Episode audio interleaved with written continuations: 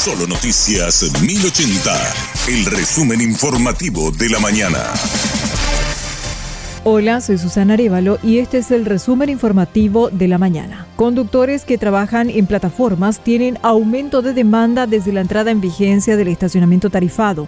El movimiento es inusual para enero, según el presidente de la Asociación de Conductores, Basilio Duarte. Así mismo, eso es lo que manifiestan los compañeros y también a mí me tocó conversar con varios pasajeros y es así, muchos eh, están utilizando por primera vez el servicio de plataforma.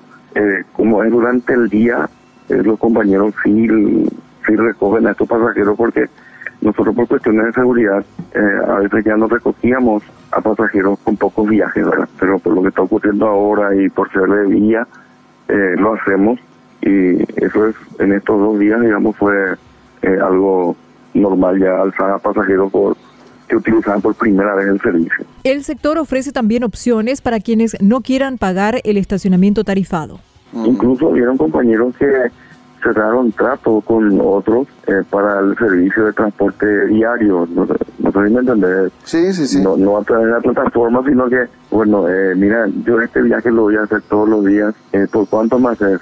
durante todo el mes, traerme en este horario y buscarme de vuelta a tal hora. Mm. Y se dieron casos así. Depende también de, de, dónde es la recogida, hasta dónde y si es solamente un pasajero o si se puede hacer viaje compartido, mucho mejor, ¿verdad?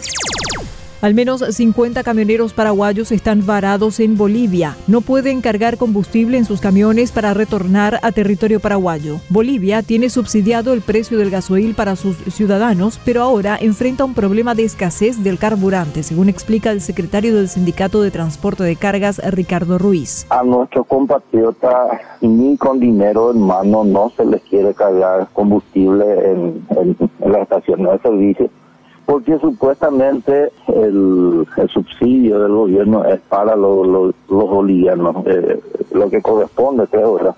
Entonces ellos en algunas partes le, dan eh, el precio internacional.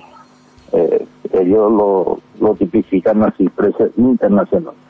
La grata sorpresa es que ni con el precio internacional se le quiere cargar a nuestro compatriota. Oscar Stark fue designado nuevo presidente de Copaco en asamblea ordinaria. La empresa, con mayoritaria participación estatal, atraviesa una situación económica muy complicada. El presidente de la República, Santiago Peña, afirmó que hay varias irregularidades cometidas por la administración anterior que deben ser investigadas. Nosotros no podemos hablar de una inyección de capital cuando todavía no estamos estabilizando. O sea, ahí hay que claramente hacer un ajuste, hay que evitar eh, la hemorragia que está viviendo la empresa que ni siquiera le permite pagar salarios. O sea, si una empresa no puede pagar ni siquiera los salarios, no hay inversión que pueda eh, resolver esa situación. Entonces, creo que eso. Y lo otro es eh, el tema de la deuda, que a mí me, sorprende. Me sorprende cómo en el gobierno pasado se pudieron encontrar tantas deudas y me sorprende cómo actores privados, proveedores privados, fueron a proveerle servicio a una empresa que claramente no tenía, primero, no tenía las condiciones financieras para asumir esa deuda, ni tampoco tenía la visión clara. La deuda pueden estar cercano a los 100 millones de dólares, yo no tengo realmente el número exacto. Pero la pregunta es, ¿a dónde se fue ese dinero?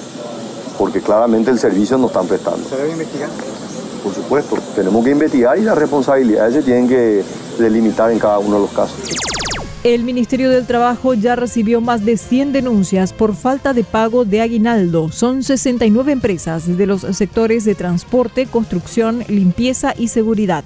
El viceministro de Trabajo César Segovia explicó que algunas ya son reiterativas en esta violación al Código Laboral. Nosotros hemos contabilizado 101 denuncias de trabajadores por incumplimiento de la normativa tanto en capital y eh, capital central y el interior del país eh, de, la 101, de los 101 trabajadores estamos hablando que afectan a 69 patronales, de que hay algunas patronales que son un poco reiterativas en la denuncia del incumplimiento de la normativa.